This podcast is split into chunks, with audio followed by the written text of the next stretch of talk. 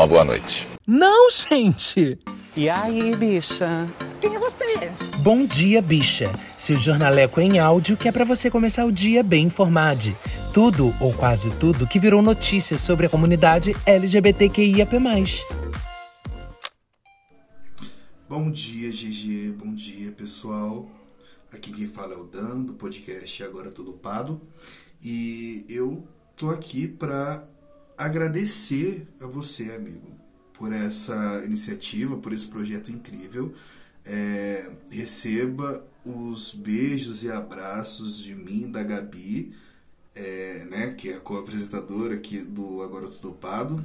E, e a gente aqui tá ligado em você todo dia, segunda a sexta, às 8 da manhã. Um beijo. Terça-feira, 2 de novembro de 2021. Hoje é dia de finados. Eu sou GG e este é mais um Bom Dia Bicha. Vamos aos destaques de hoje. Após avanço do Talibã, Reino Unido resgata afegãos LGBTs. Em áudio, diretor do Minas diz que só demitiu Maurício para protegê-lo. Ex-jogador do Vasco critica envio de cano a jogador que se declarou gay. Coletivos negro e LGBTs inauguram quilombo urbano em Niterói. Ocupar o ensino superior é uma nova possibilidade para pessoas trans, afirma Letícia Nascimento em entrevista à revista Galileu. Deu no Observatório G. Sob o regime dos talibãs, as pessoas LGBT estão entre as mais vulneráveis e muitas delas enfrentam altos níveis de perseguição, discriminação e ataques. Publicado em 1 de novembro de 2021 por Bianca Aleixo. Na última sexta-feira, logo após o Talibã ter tomado o controle de Cabul, dezenas de cidadãos afegãos que fazem parte da comunidade LGBTQIA, chegaram ao Reino Unido. As operações de resgate foram organizadas pelo Ministério de Relações Exteriores em parceria com grupos que lutam pelos direitos LGBTs. De acordo com informações divulgadas pelo G1, a maior preocupação das autoridades internacionais a respeito da situação no Afeganistão diz respeito aos direitos das mulheres e da comunidade LGBTQIA. Desde que o Afeganistão teve seu controle tomado pelo Talibã, pessoas que fazem parte desses grupos têm passado por grandes dificuldades, já que estão sob o poder de um sistema extremamente opressor. Recentemente, uma jogadora de vôlei do país foi decapitada após se recusar a seguir as regras do grupo extremista islâmico. Leia a matéria completa em observatoriog.bol.uol.com.br ou clique no link na descrição deste episódio. Deu na UOL. Maurício Souza foi desligado do Minas Tênis Clube na última quarta-feira após a repercussão de um post homofóbico. Porém, publicado em 31 de outubro de 2021 por Demétrio Vecchioli com Leandro Pinheiro. Em um arquivo de áudio vazado, Eloy Lacerda de Oliveira Neto, diretor de vôlei masculino do Minas Tênis Clube, disse que só demitiu o central Maurício Souza para proteger o clube e o próprio atleta de perseguição. O jogador foi desligado na última quarta-feira após a repercussão de um post homofóbico. Na mensagem, que teve a autoria confirmada pelo Wall Sport, Eloy ainda disse que a demissão aconteceu após uma semana apanhando da imprensa e que o contrato de Maurício foi pago integralmente até maio do ano que vem. No vôlei brasileiro, os contratos não são mensais e sim por temporada, períodos de agosto a maio. O dirigente ainda afirma que a demissão ocorreu porque o clube não teve apoio para manter o atleta. Aspas. Fui eu que dispensei o Maurício, tá? Tá todo mundo vindo bater, mas as pessoas deixaram Minas desamparado. Durante uma semana apanhando da imprensa da comunidade LGBT, fomos obrigados a dispensar o Maurício, senão ele seria destruído.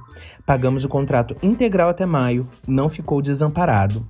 Fizemos porque não tivemos apoio, disse no áudio.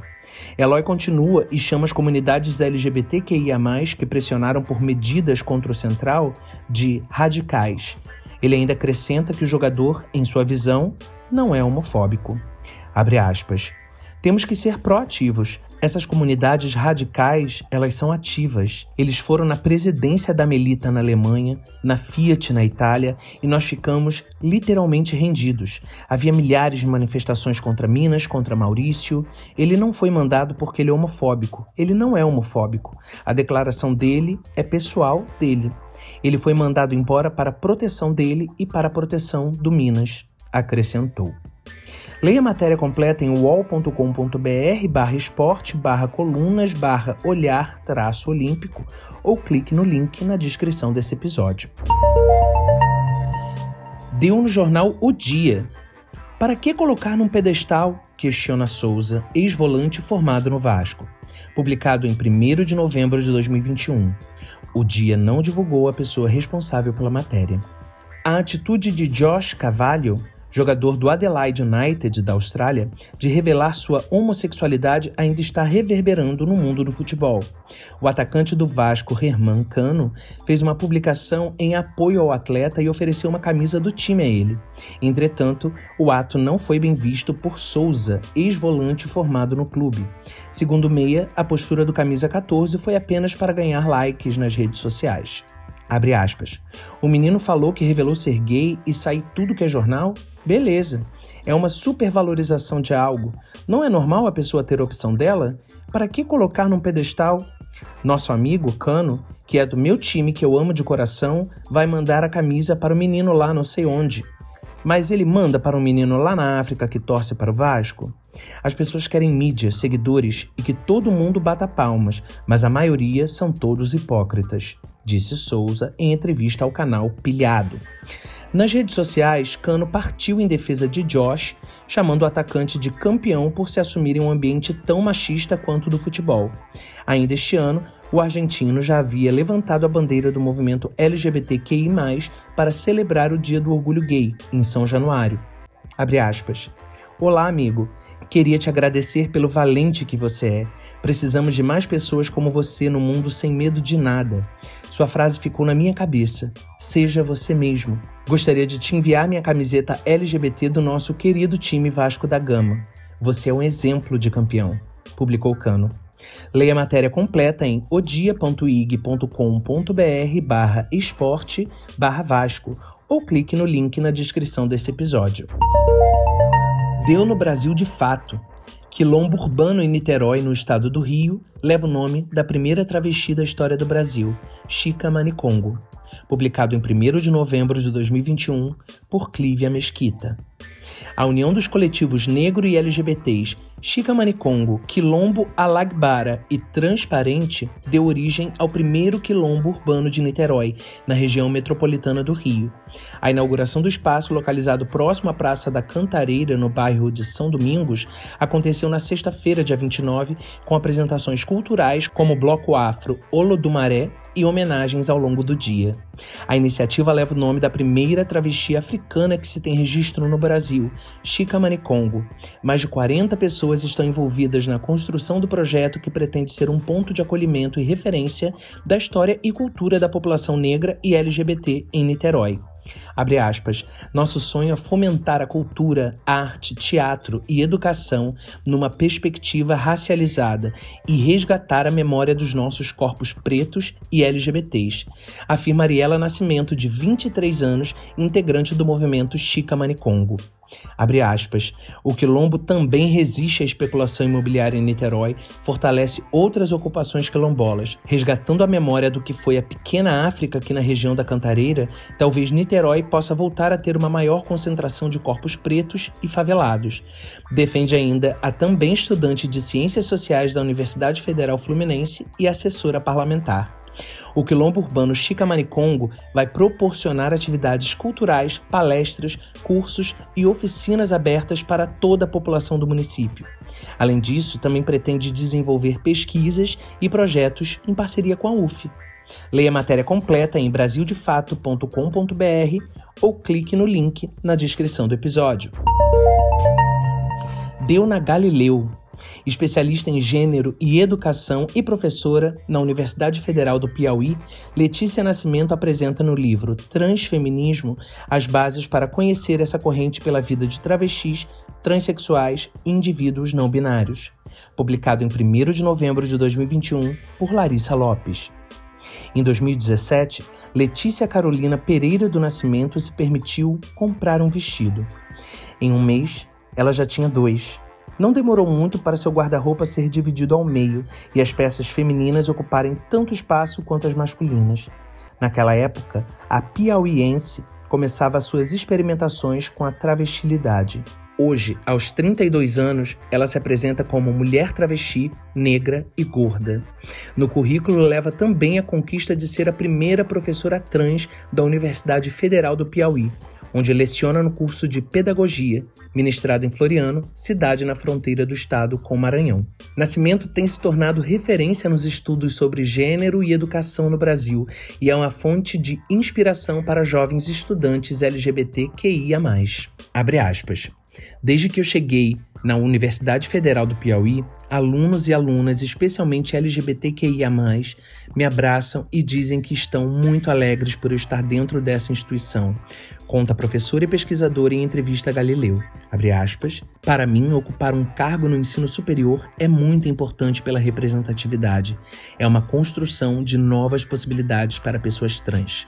Por ser uma das principais pesquisadoras e ativistas da área, Letícia foi convidada a escrever o décimo título da coleção Feminismos Plurais, coordenado pela filósofa e ativista negra Djamila Ribeiro. Publicado pela editora Jandaíra em maio de 2021, o livro Transfeminismo explica conceitos básicos de gênero, transgeneridade, mulheridade, feminilidade e feminismo, com a mesma linguagem acessível e consistente que a professora usa para informar e conscientizar seus 11.800 seguidores no Instagram sobre pautas pertinentes à população trans. Leia a entrevista completa em revistagalileu.com.br ou clique no link na descrição deste episódio. Bom, vamos ficando por aqui. Preciso agradecer demais todas as pessoas que compraram a ideia junto comigo e estão divulgando, retweetando o episódio, compartilhando nos stories, seguindo que o bicho é nas plataformas, interagindo nas perguntas e nas enquetes do Spotify, dando estrelinhas lá no Apple Podcasts. No início desse episódio, vocês puderam ouvir a mensagem de voz que meu amigo querido Dan, do podcast Agora Tô Dopado, que ele faz junto com a Gabi, deixou pra gente lá no Anchor. Amigo, é sobre isso. É sobre a gente se fortalecer como criadores de conteúdo, como podcasters independentes e como comunidade LGBTQIAP+. O Dan, gente, mora 10 minutos de caminhada da minha casa, só que a gente não se conhece pessoalmente. Ele me conheceu no Hoje Tem da Leila, quando eu participei lá, e desde então é só carinho, parceria, amizade e muito papo importante sobre os caminhos que a gente trilha como criadores de conteúdo. Muito obrigado, amigo. E se você que está ouvindo também quiser participar, colaborar de alguma forma, seja com sugestão de pautas, indicações ou só comentando, mande uma mensagem de voz para a gente lá na página do Que o Bicha no Anchor. Tem link aqui na descrição do episódio. Ou mande um e-mail para queobichapod.gmail.com. E por último, Queria contar que o primeiro episódio do Bom Dia ontem fez com que o Que o Bicho aparecesse nos podcasts em destaque da Amazon Music. Então, beijo Amazon, muito obrigado. A pesquisa, o roteiro, a produção e a edição desse episódio é comigo mesmo, GG. A identidade visual do programa é de Rod Gomes. O Bom Dia Bicha faz parte do feed do Kill Bicha, um podcast queer, um programa do selo Fio, a rede ativista de vozes. Ouça os outros episódios, compartilhe nas suas redes sociais, não deixe de nos marcar e de nos seguir no arroba KillBicha no Instagram, no arroba BichaKill no Twitter e no arroba GG underline real oficial em ambas as plataformas. Não deixe também de nos seguir na plataforma de podcast em que você ouve e ative as notificações para não perder nadinha. Obrigado por ter me acompanhado e até amanhã.